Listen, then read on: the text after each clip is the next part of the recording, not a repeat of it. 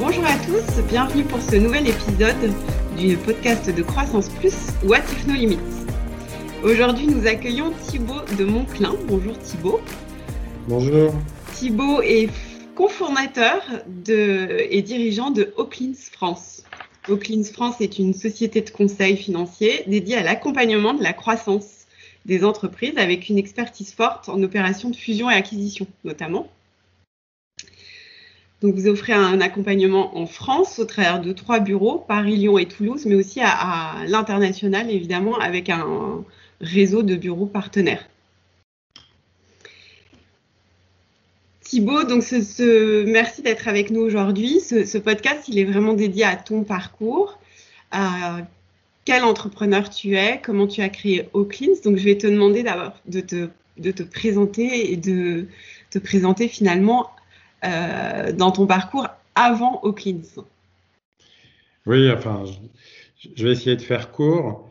Euh, moi, j'ai commencé ma carrière en étant euh, militaire. J'ai été, j'ai été, été dans l'armée française pendant pendant cinq ans, en tant jeune officier, etc. Avant de reprendre des études et puis de créer ma toute première boîte à l'époque du Minitel. Qui a été une boîte qui travaillait, travaillait, déjà sur la création d'entreprises. Cette boîte, j'ai eu la chance de pouvoir la revendre alors qu'elle n'allait pas très très bien au bout de quelques années. Et puis, euh, j'ai été recruté par un grand groupe américain qui s'appelle McDonnell Douglas, qui était dans les télécoms. Et c'est comme ça que j'ai commencé à travailler dans les télécoms en France. Et j'étais euh, le représentant en France de cette grosse organisation, concurrent de France Télécom. Puis après, la boîte a été rachetée par British Telecom et c'était toujours la même histoire. On était concurrent de France Télécom à l'époque où euh, France Télécom avait un quasi-monopole. Et puis après, je suis parti aux États-Unis pour euh, essayer de déployer la technologie du Minitel euh, là-bas. Et puis assez vite, on s'est aperçu que c'était un écran noir et blanc euh, partout, alors qu'il y avait partout des écrans couleurs. Et puis que débarquaient les CompuServe, les AOL et compagnie. Donc ça a été un gros, gros fiasco. Et puis j'ai dirigé une filiale de France Télécom là-bas. Donc je représentais France Télécom aux États-Unis. Et euh, j'ai eu l'occasion d'instruire des dossiers de fusion-acquisition pour France Télécom, dont celui de AOL. Et à l'époque, euh, on avait décliné l'achat d'AOL alors qu'on était euh, France Télécom. Ce qui, pour l'anecdote, est un peu rigolo parce que AOL est devenu ensuite un monstre qu'on sait puisqu'ils ont racheté Time Warner au moment de la bulle. Et puis donc je suis revenu en France, j'ai travaillé dans ce secteur. Euh, j'ai travaillé sur le lancement de Club Internet euh, au sein du groupe Matra Hachette.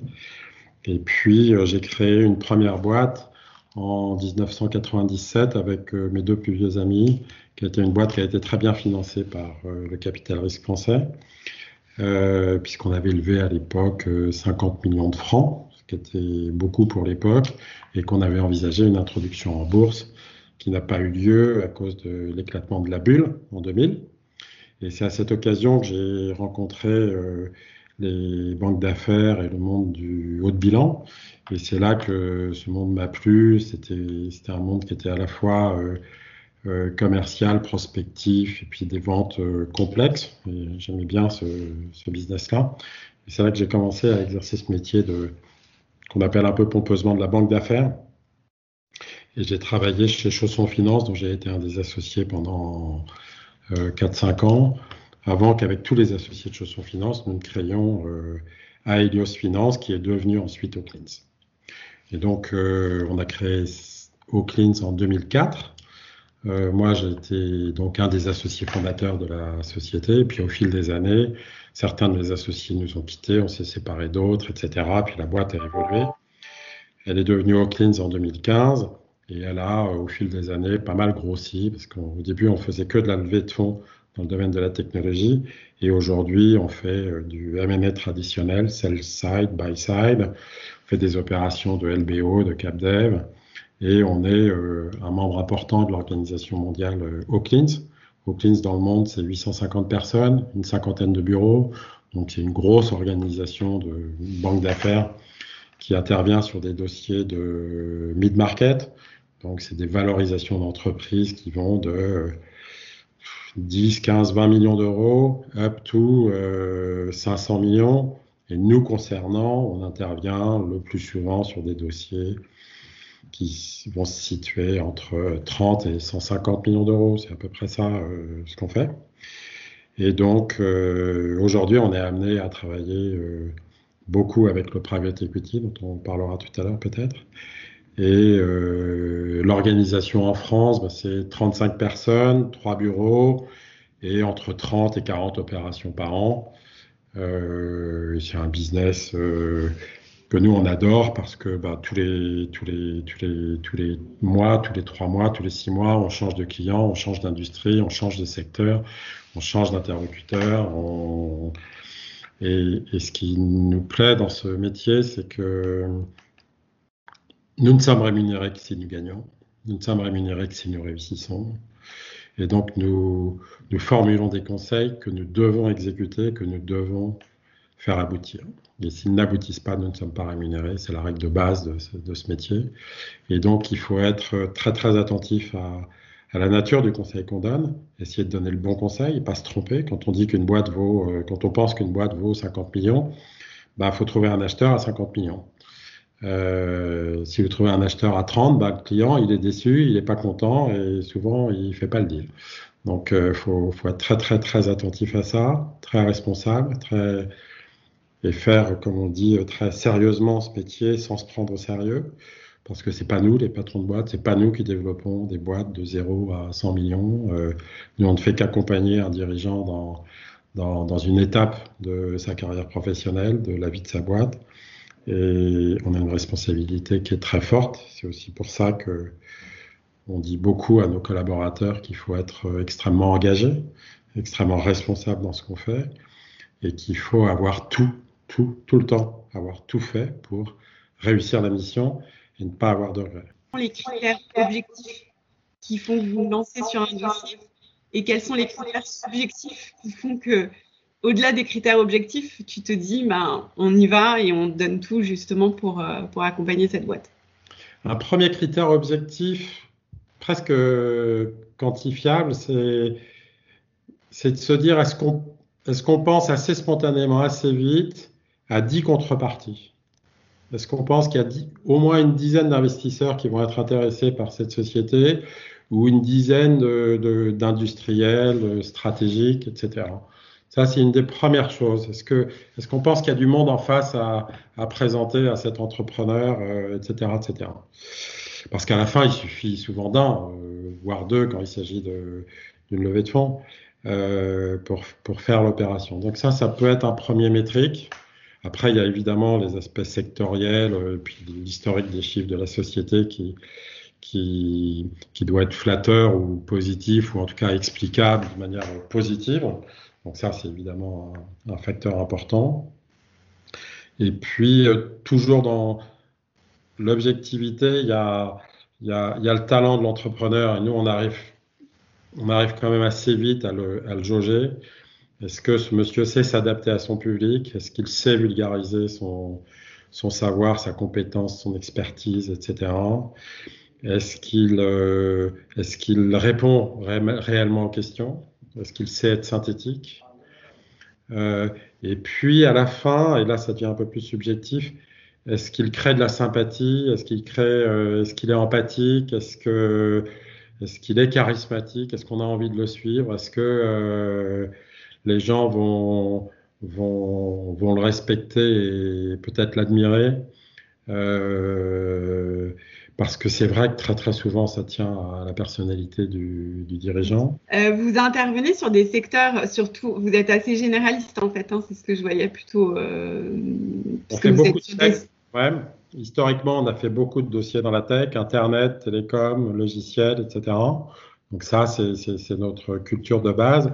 Et puis c'est vrai que en, en, en, en, devenant euh, etc., on s'est on est, beaucoup plus généraliste et on intervient dans des, dossiers qui, ont des montages financiers qui peuvent être complexes et qui se compliquent au fil des années, avec quelques verticales fortes quand même. Euh, l'aéronautique à Toulouse, alors en ce moment c'est pas la fête, mais comme tout ce qui tourne aussi euh, autour de l'agroalimentaire, food and beverage, euh, les chaînes de restaurants, alors c'est pareil, c'est pas la fête aujourd'hui, tout ce qui est service à la personne, donc, euh, On a travaillé beaucoup dans le monde des crèches, des maisons de retraite, et puis euh, une société comme euh, WeCare, que vous connaissez bien, euh, qui historiquement nous a fait confiance pour mener ces opérations. C'est mon associé Eric Félixmore qui travaille pour WeCare.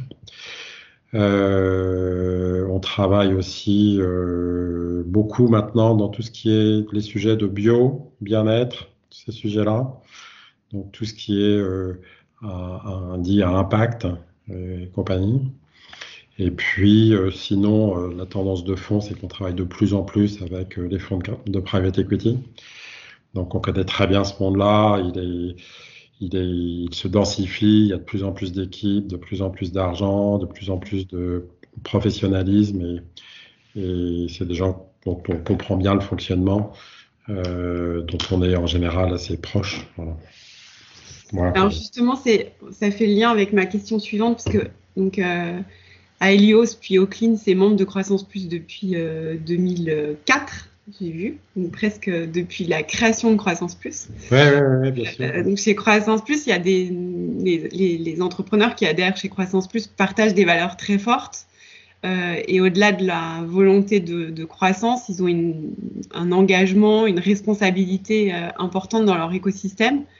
Euh, aussi bien sur le plan euh, environnemental, social que sociétal. Et justement, ma question c'est suivante, c'est de savoir comment vous, euh, vous, incarnez cette responsabilité, soit au travers de ce que vous faites chez Oaklins, soit surtout, ce que je comprends, au travers des dossiers et des entrepreneurs que vous accompagnez. Est-ce qu'il y a justement une verticale ou un sujet qui est primordial pour vous, ou est-ce que pour vous c'est un sujet transversal en fait à la croissance de l'entreprise? Je ne sais pas si je veux bien répondre à la question, mais nous, notre, euh, notre angle, il est, d'abord éthique.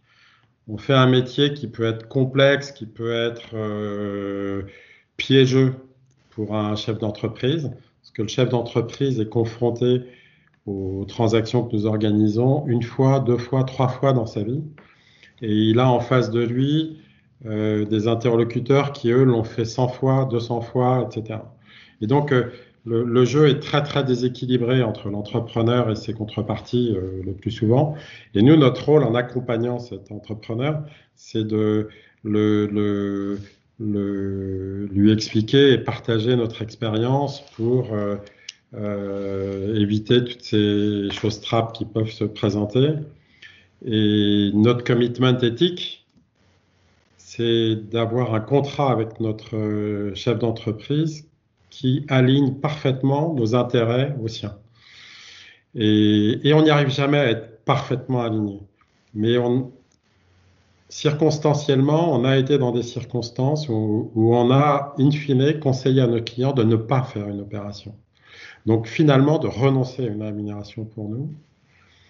Et euh, c'est une blessure à chaque fois parce que c'est un manque à gagner financier qui peut être important. Euh, mais du fait qu'on a une boîte qui marche bien, du fait que nous sommes assez nombreux, on peut euh, économiquement euh, perdre un deal, etc., etc. Et, on ne veut pas regarder au deal by deal, et, on veut être fidèle à, cet engagement de, de, jamais, jamais, jamais, jamais tromper notre, client, être toujours loyal vis-à-vis de lui, toujours lui expliquer, toujours, etc., etc. Et je me souviens très très bien d'une opération pour un, de nos clients qui voulait racheter un de ses concurrents en République tchèque. Et on avait travaillé avec nos associés d'Oaklins en République tchèque pour euh, faire cette opération. Et on a compris au bout d'un moment que la boîte qu'on allait racheter était, pourrie de l'intérieur. Ça allait pas. Il y avait des chiffres qui étaient faux, il y avait des trucs qui déconnaient, etc. Et notre client qui était, encore une PME française en forte croissance, mais, mais pas très organisée, pas très staffée, allait euh, se faire piéger dans ce deal, mettre trop d'argent et, et, s'épuiser à, redresser euh, une boîte qui était en bien, bien plus mauvais état qu'on ne pensait. Et on a dit au dirigeant, n'y va pas, ne le fais pas. Et on lui a dit, alors qu'il allait prendre l'avion pour signer le deal et donc le payer, et on, lui a dit, il faut qu'on te parle, il faut qu'on t'explique, il faut qu'on te dise, nous, notre conviction, etc. Et donc, il n'y est pas allé, il nous a écouté. Et notre chance, c'est que depuis, il nous est d'une fidélité euh, indéfectible. Donc c'est bien parce que finalement on a été récompensé de cette honnêteté. C'est pas toujours le cas et on cherche pas à ce que ce soit le cas. Mais euh, c'est aussi ça qui fait que on est très très fiers d'avoir pas mal de dirigeants qui viennent nous confier euh, leur deuxième, leur troisième euh, et même toutes leurs opérations. parce qu'ils savent qu'ils peuvent compter sur nous là-dessus et qu'on sera, on sera, on sera extrêmement attentif à, à, jamais, à jamais leur faire faire quelque chose qu'on ne ferait pas pour nous-mêmes. Donc, c'est voilà, une manière de répondre à la question. Au-delà de ça, euh, on est euh, très attentif à ce que nos collaborateurs soient bien traités par nous d'abord. Donc nous, on y fait attention, on est, attentif à eux, on les écoute, on, on les voit beaucoup. C'est des gens qui travaillent beaucoup, euh, qui donnent beaucoup. Et donc, on a une dette envers eux euh, de ce point de vue-là. Et, à la différence de beaucoup, beaucoup d'autres banques d'affaires où il y a des rythmes de folie, nous, on n'a pas des rythmes de folie. Et moi-même, je culpabilise quand j'apprends qu'un collaborateur a passé euh, deux week-ends de suite au bureau. Je veux pas de ça. On veut pas que les gens passent leur week-end au bureau. Moi, je voudrais qu'ils sortent, qu'ils aillent voir des amis, qu'ils aillent boire des coups, euh, etc. Alors, ça arrive parfois, mais, mais, mais, on veut pas que ce soit le, le, leur quotidien. On veut qu'ils rentrent chez eux le soir, qu'ils voient euh, leur petite copine, euh, qu'ils aient une autre vie et qu'ils soient heureux de venir au boulot le lendemain. Et, je crois qu'on y arrive à peu près. Euh, en tout cas, on est attentif à ça, à ce qu'il y ait une bonne ambiance, à ce que les gens soient heureux. On est très attentif à, ce que les jeunes femmes qui travaillent chez nous soient bien traitées, etc. Qu'il n'y ait pas d'histoire de sexisme, de, de, comportement déviant dans la boîte, etc les gens qui travaillent le soir, et en particulier euh, les femmes, on exige d'elles qu'elles rentrent chez elles en taxi, on ne veut pas qu'il y ait de, de problèmes, on ne veut pas partager la responsabilité de, de problèmes qui, qui, pourraient se produire à la sortie du bureau, etc. etc. Donc voilà, c'est notre façon de faire. On vient de traverser quelques mois un peu difficiles qui bousculent euh, les entreprises, euh, les dirigeants de PME, y compris les dirigeants de PME et de TI en croissance comme euh, chez Croissance Plus, notamment parce qu'ils sont dans certains secteurs très impactés. comment tu as vécu ces derniers mois? Comment et surtout comment tu envisages l'avenir avec ton regard d'investisseur à l'aune de cette crise? Bah, nous, cette crise, d'abord, bon, elle, nous a pris par surprise, comme tous. On s'en veut parce que on aurait dû la voir venir en décembre 2019. Euh, euh, et ça a été un, cataclysme sur le premier semestre pour nous, puisque nous concernant, on a euh, perdu au premier semestre beaucoup, beaucoup des deals qu'on était en train d'organiser. Donc ça a été très violent pour nous. Euh, et on les perdait logiquement parce que bah, les gens savaient plus ce qui, allait se passer, les gens avaient perdu confiance, les gens ne se projetaient plus dans l'avenir, donc les gens ont plus envie d'investir. Donc euh, voilà, les, deals s'arrêtent, se reportent, euh, se renégocient, etc. Et ils deviennent, les, opérations deviennent très difficiles à transformer. On a quand même transformé quelques-unes. Et puis, on a très bien repris en septembre. Euh, il faut dire quand même avant ça qu'on a été fantastiquement accompagné par le gouvernement. Nous, on a, on a mis en place un PGE qui nous, a, qui nous aide encore beaucoup. Donc, ça a été extrêmement important pour nous parce que nous, on est dans, dans, une société qui a un énorme BFR puisqu'on travaille pendant euh, six mois, neuf mois sur un dossier et on va être payé seulement au terme de l'opération, donc après neuf mois de travail. Donc, on a toujours beaucoup d'argent dehors. Et le PGE doit été pour nous un matelas extrêmement important qui nous a permis d'envisager assez sereinement la fin de l'année 2020 et maintenant encore 2021. Euh, Donc ça, a ça s'est fait très très vite. En 15 jours, c'était fait. On a eu un montant réellement important. Donc on est, on est d'un point de vue cash très très très serein. Ça a eu pour conséquence qu'on n'a pas du tout réduit les effectifs. On a gardé tout le monde même si on avait une charge de travail qui était inférieure. Et puis, comme je le disais, au mois de septembre, les affaires ont bien repris. Et, on a fait un excellent mois de décembre où on a pu conclure 12 transactions sur 12. Donc on a été très très contents, on a très bien terminé l'année. Et donc ça veut dire qu'en 2020, on a bien limité la casse. Euh, on a gardé toutes les équipes, on est prêt à un redémarrage en 2021. Et aujourd'hui, nous, on fait un métier où, par définition, on voit le verre à moitié plein.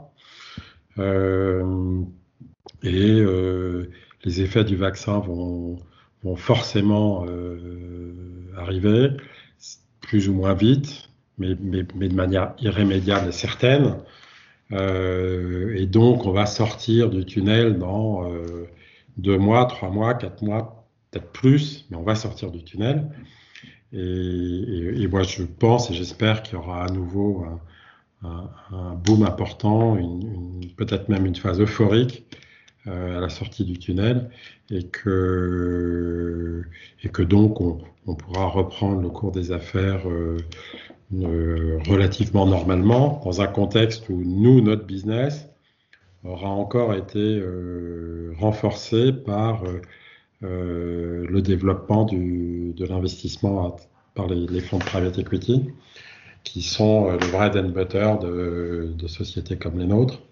Et c'est des gens qui euh, euh, professionnalisent les boîtes, euh, les sécurisent financièrement, les soutiennent de manière à la fois ambitieuse et très professionnelle et qui, qui, qui à mon sens, euh, renforce le tissu économique et, rend le tissu économique plus performant, plus efficace euh, et, in fine euh, euh, plus productif et plus, plus, plus utile pour la France. Donc, donc voilà, moi je pense que ça, ça va bien se passer. Je pense qu'il y y y a, certains volets qui vont être très positifs. Nous, on a beaucoup moins voyagé. Moi, je voyageais plutôt beaucoup avant. On a adopté maintenant les Teams et, autres Zoom. On fait d'une manière beaucoup plus euh, facile des, des, visios. On trouve ça presque naturel maintenant. Et, je pense qu'on va gagner terriblement en productivité, en efficacité, en se déplaçant moins, en travaillant euh, finalement plus, parce qu'on sera moins dans le train, moins dans l'avion, moins dans les aéroports, etc. Et de ce point de vue-là, je pense que notre business va, va, va, se transformer et gagner en efficacité. Est-ce qu'à l'inverse, tu vois des opportunités assez fortes sur certains secteurs?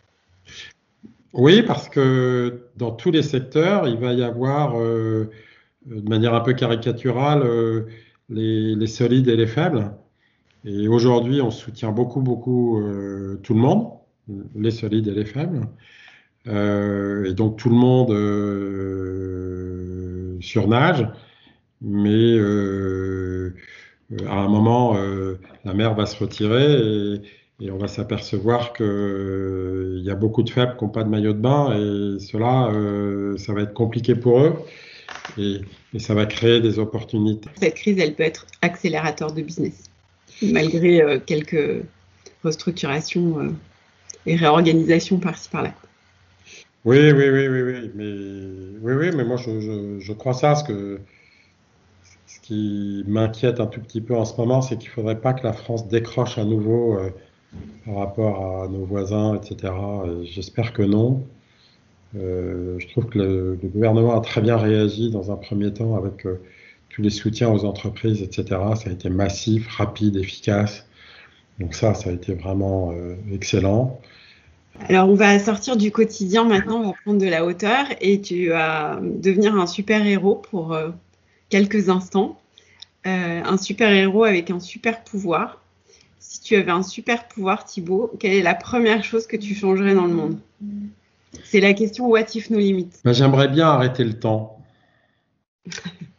J'aimerais bien arrêter le temps et, parce que je trouve que le, temps, le temps, le, temps passe trop vite. Alors c'est bien, ça veut dire qu'on est occupé, ça veut dire qu'il se passe des choses, etc. Mais ça veut dire aussi qu'on qu'on qu en rate parce que ça va trop vite. On rate des moments, etc. On rate des moments avec ses proches, etc. Et si on pouvait arrêter le temps et, même peut-être un peu revenir en arrière, ben on, ferait peut-être plus de choses et, moi, aujourd'hui, euh, je me dis que j'ai pas fait tout ce que j'aurais voulu faire, etc. Et, et c'est aussi faute de temps, c'est aussi, c'est aussi ça. Donc, euh, euh, et, puis même dans, dans, d'un point de vue professionnel, on le dit très très souvent euh, aux équipes, etc. Notre pire ennemi, c'est le temps. Notre pire ennemi, c'est que cette transaction, en principe, on devrait la faire en trois mois. Et eh ben, on va mettre un an à la faire parce que, bah voilà, il y a des gens qui prennent du temps, parce que ça, ça prend du temps, parce que ça, c'est lent, parce que je sais pas quoi, etc. Et moi, d'ailleurs, quand des clients me demandent des délais, je, leur donne toujours des délais trop courts. je me fais engueuler ensuite par les collaborateurs qui me disent Ouais, mais Thibaut, comment je vais faire, moi, pour faire le truc en une semaine Il me faut un mois, etc. Je dis Ah bon, tu crois? Donc, je suis un peu l'idiot. Et je voudrais que ça aille plus vite.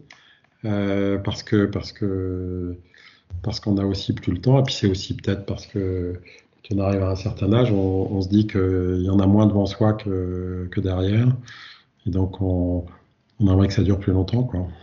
On retient puis ça nous convient, on partage arrêter le temps. Je pense que c'est si tu peux l'appliquer non seulement à toi mais à, ton entourage, ça nous va bien.